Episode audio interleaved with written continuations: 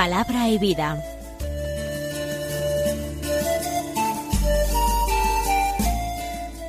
Con el padre Manuel Horta desde Sevilla.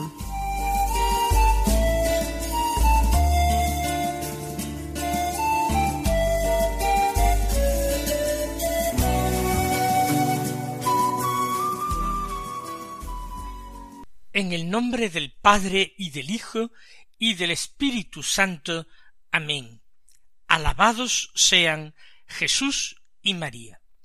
Muy buenos días, queridos amigos, oyentes de Radio María y seguidores del programa Palabra y Vida. Hoy es el martes de la decimonovena semana del tiempo ordinario. Pero al ser nueve de agosto, la Iglesia celebra la fiesta de Santa Teresa Benedicta de la Cruz. Edith Stein, copatrona de Europa. Una santa de estirpe judía, a la que el mundo conoció con el nombre de Edith Stein. Nació en el año 1891 en Breslavia o Breslau, en Alemania. Esta ciudad fue siempre alemana, situada en Silesia, pero al término de la Segunda Guerra Mundial, más de quinientos mil de sus habitantes fueron deportados a Alemania, más al occidente, y entregada toda esa franja de Silesia con su capital Breslavia al, eh, a la República de Polonia. Y desde entonces, desde 1945, es una ciudad polaca. Ella mm, quedó huérfana de padre, con su madre acudía normalmente a la sinagoga, pero conforme llegó a la adolescencia ella perdió la fe. Estudió filosofía allí, en su ciudad natal, en Breslavia, y quedó cautivada por la filosofía de Husserl, un filósofo fenomenólogo. Tanto es así que quiso cambiar de universidad para estar cerca de quien ella consideraba su maestro. En 1914 ella comienza su tesis doctoral, pero la interrumpe con el estallido de la Primera Guerra Mundial para enrolarse como enfermera de la Cruz Roja. Luego trabaja como asistente de Husserl. Con motivo de la muerte de un amigo suyo, de un gran amigo suyo, converso, una muerte todavía en juventud, ella quedó muy impactada, sobre todo por cómo había vivido o vivía el duelo su viuda también cristiana. Y en 1918 ella tiene la ocasión de comenzar y terminar durante una noche la lectura del libro de la vida de Santa Teresa de Jesús. Quedó de tal manera conmovida por la lectura de este libro que al terminar ella exclamó Esto es la verdad. y comenzó ansiosamente la búsqueda del Dios de Teresa, del Dios de Jesucristo. Ella recibió el bautismo no sin gran dolor por parte de su familia y particularmente de su madre, y en 1933 entró como monja carmelita descalza en el Carmelo de Colonia. El comienzo de las persecuciones del régimen nacional socialista contra los judíos provocó una complicación que llevó a las monjas a hacer a trasladarla a ella a otro monasterio de la orden en Holanda. Sin embargo, en 1942 fue la Gestapo a buscar allí a Edith Stein y fue inmediatamente trasladada a Polonia, al campo de concentración de Auschwitz, donde ella moriría asesinada en estas matanzas masivas de aquel funesto campo de concentración el 9 de agosto de 1942. Fue gaseada en las duchas con tantos otros hermanos de raza judíos como ella se canonizó como mártir por el Papa Juan Pablo II en 1998 y al año siguiente este mismo Papa Santo la declaró copatrona de Europa, junto con Santa Brígida de Suecia y Santa Catalina de Siena. Vamos a escuchar ahora la palabra de Dios que se proclama en la misa del día. Al tratarse de una fiesta litúrgica, no solamente una memoria, sino categoría litúrgica de fiesta, tiene lecturas propias. Escuchemos el Santo Evangelio de la Misa. Es de San Mateo capítulo 25 versículos 1 al 13 que dicen así. En aquel tiempo dijo Jesús a sus discípulos esta parábola. El reino de los cielos se parece a diez vírgenes que tomaron sus lámparas y salieron al encuentro del esposo. Cinco de ellas eran necias y cinco eran prudentes. Las necias, al tomar las lámparas, no se proveyeron de aceite. En cambio, las prudentes se llevaron alcuzas de aceite con las lámparas. El esposo tardaba, les entró sueño a todas, y se durmieron. A media noche se oyó una voz que llega el esposo, salid a su encuentro. Entonces se despertaron todas aquellas vírgenes y se pusieron a preparar sus lámparas. Y las necias dijeron a las prudentes Dadnos de vuestro aceite, que se nos apagan las lámparas. Pero las prudentes contestaron No, por si acaso no hay bastante para vosotras y nosotras, mejor es que vayáis a la tienda y os lo compréis. Mientras iban a comprarlo, llegó el esposo, y las que estaban preparadas entraron con él al banquete de bodas, y se cerró la puerta. Más tarde llegaron también las otras vírgenes, diciendo Señor, Señor, ábrenos. Pero él respondió En verdad os digo que no os conozco. Por tanto, velad, porque no sabéis el día ni la hora.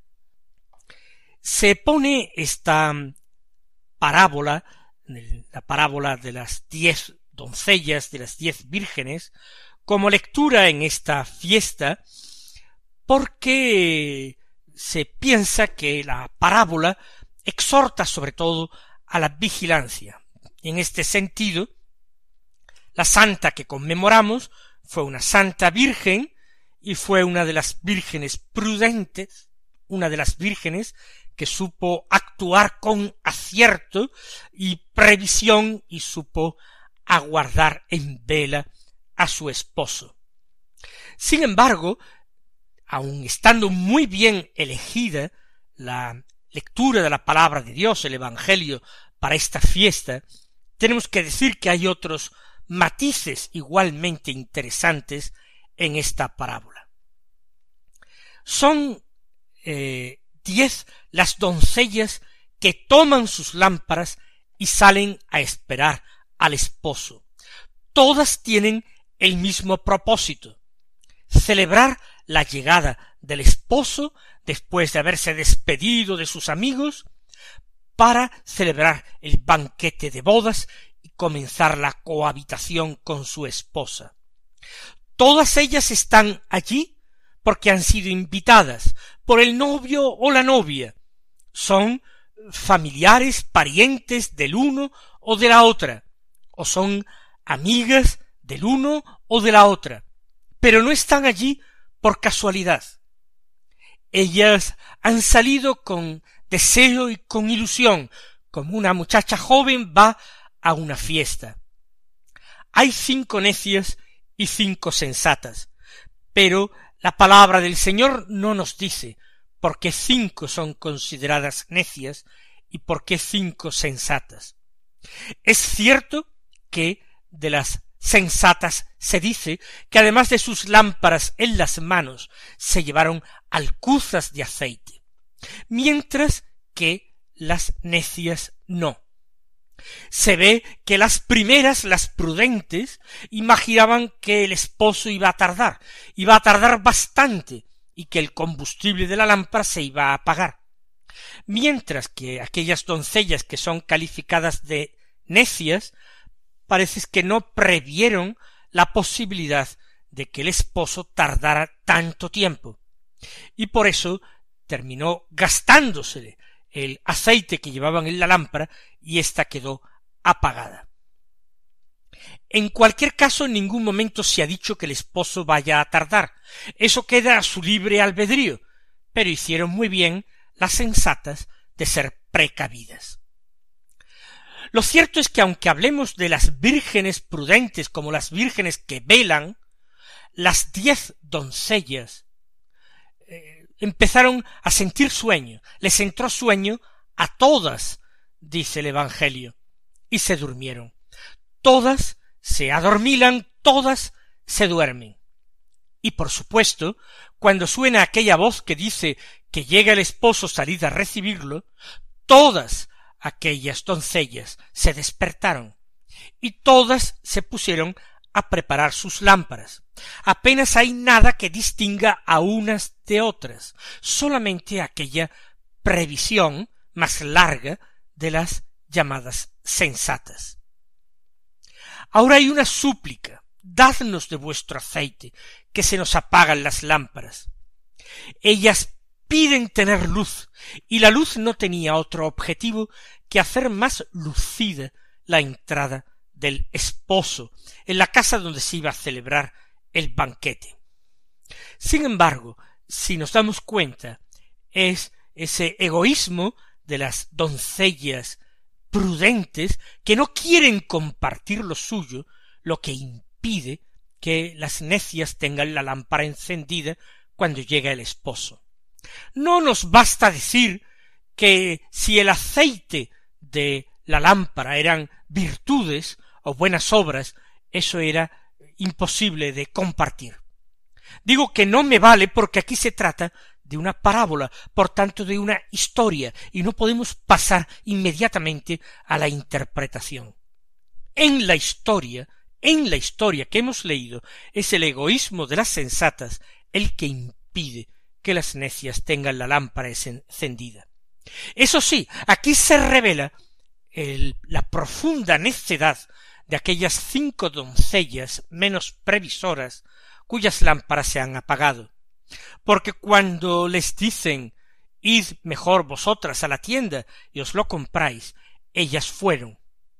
Y todo el mundo sabe que aquella hora tardía, a la medianoche ha dicho el texto de San Mateo, no hay ninguna tienda que se encuentre abierta para despachar un poquito de aceite.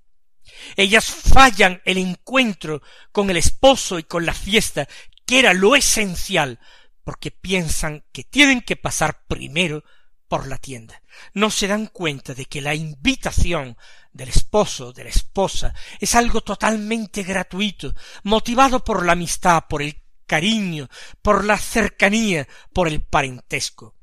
Piensan que ellas tienen que hacer méritos para poder estar en la fiesta, no se dan cuenta de que es la invitación generosa y gratuita la que les permite estar allí y entrar allí.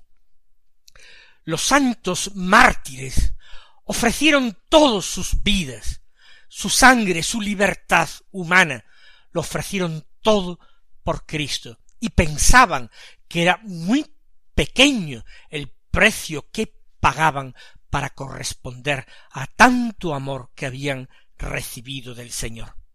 Vamos nosotros a pedir la gracia de entrar en este camino de gratuidad que nos permita amar más y amar mejor al Señor.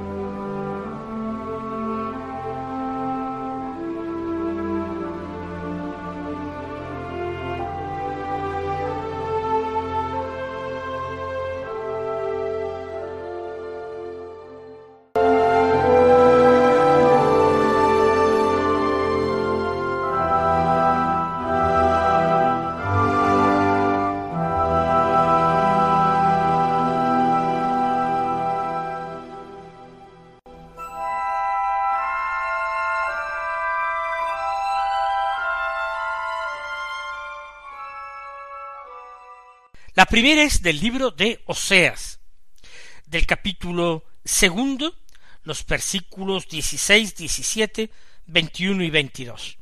Los dos primeros versículos ni siquiera completos. Dicen así, Esto dice el Señor, yo la llevo al desierto, le hablo al corazón. Allí responderá como en los días de su juventud, como el día de su salida de Egipto. Me desposaré contigo para siempre. Me desposaré contigo en justicia y en derecho, en misericordia y en ternura. Me desposaré contigo en fidelidad y conocerás al Señor. Es una muy hermosa lectura y bien escogida para esta fiesta de una santa contemporánea del siglo XX que fue miembro del pueblo judío, pero mucho más fue miembro del cuerpo de Cristo perteneciendo a su santa iglesia. En Oseas es Dios el que habla por boca del profeta y se dirige al pueblo, al pueblo de Israel.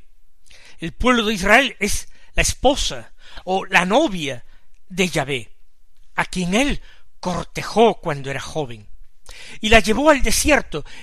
Eso es el tiempo del éxodo como un largo noviazgo en que Dios purificó a su esposa y luego la hizo entrar en el descanso de la tierra prometida.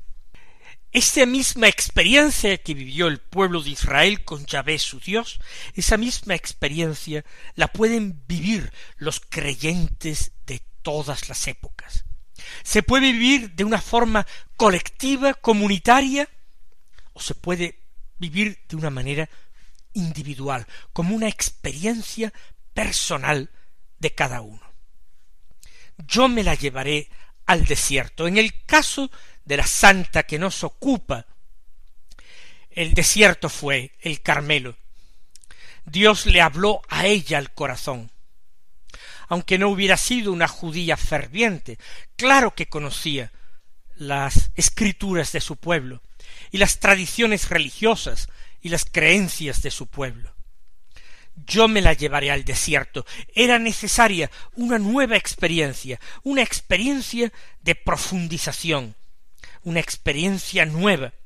Ella tuvo que quedarse primero vacía de tantas cosas, decepcionada de tantas cosas, para descubrir en la santa mística española, doctora de la Iglesia Teresa de Jesús, lo que ella consideró la verdad, la verdad que buscó ansiosamente en la filosofía.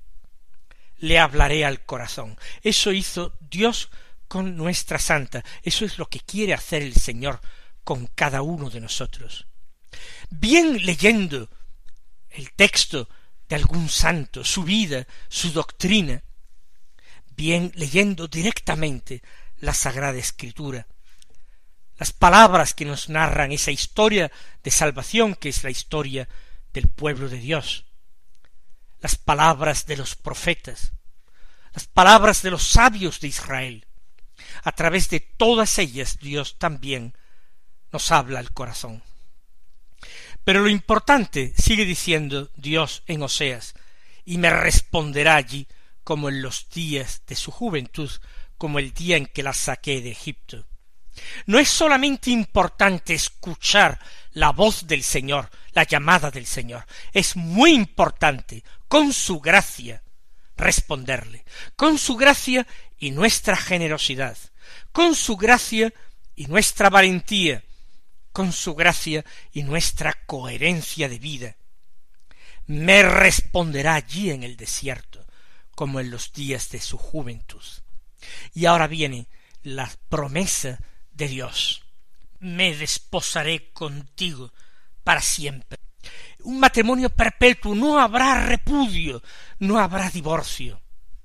Israel será para siempre pueblo de Dios, como también la Iglesia es, con mucho más motivo para siempre, no solamente esposa de Cristo, la Santa Iglesia, sin mancha ni arruga, sino también el mismo cuerpo de Cristo.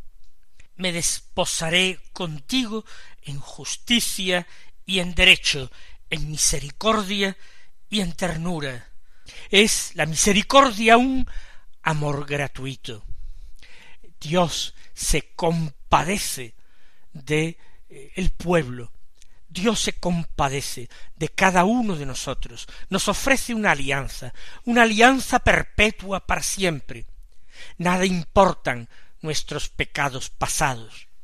Él quiere, hablándonos al corazón, volver a seducirnos, volver a suscitar en nosotros la respuesta primera que quizás le dimos un día y que los agobios de la vida, la inconstancia, la falta de perseverancia en el amor han ido llevando a una respuesta cargada de egoísmo, de falta de entusiasmo, de fe y de amor.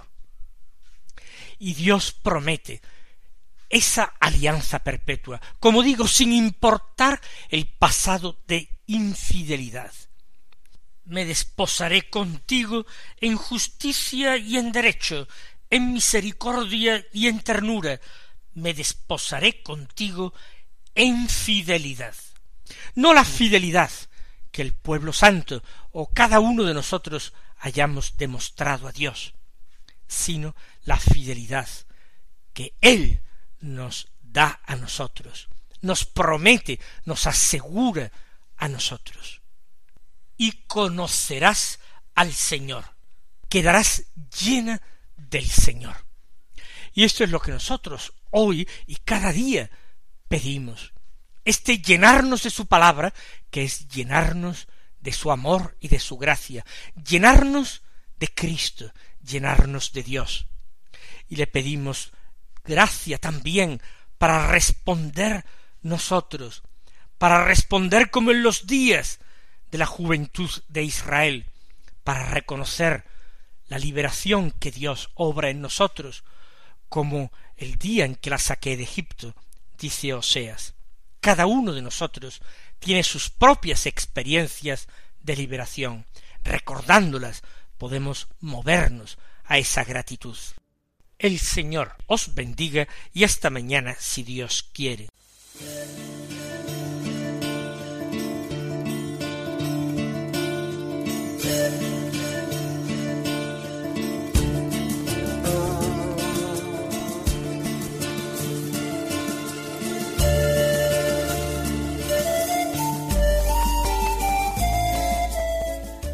Concluye Palabra y Vida un programa dirigido desde Sevilla por el padre Manuel Horta.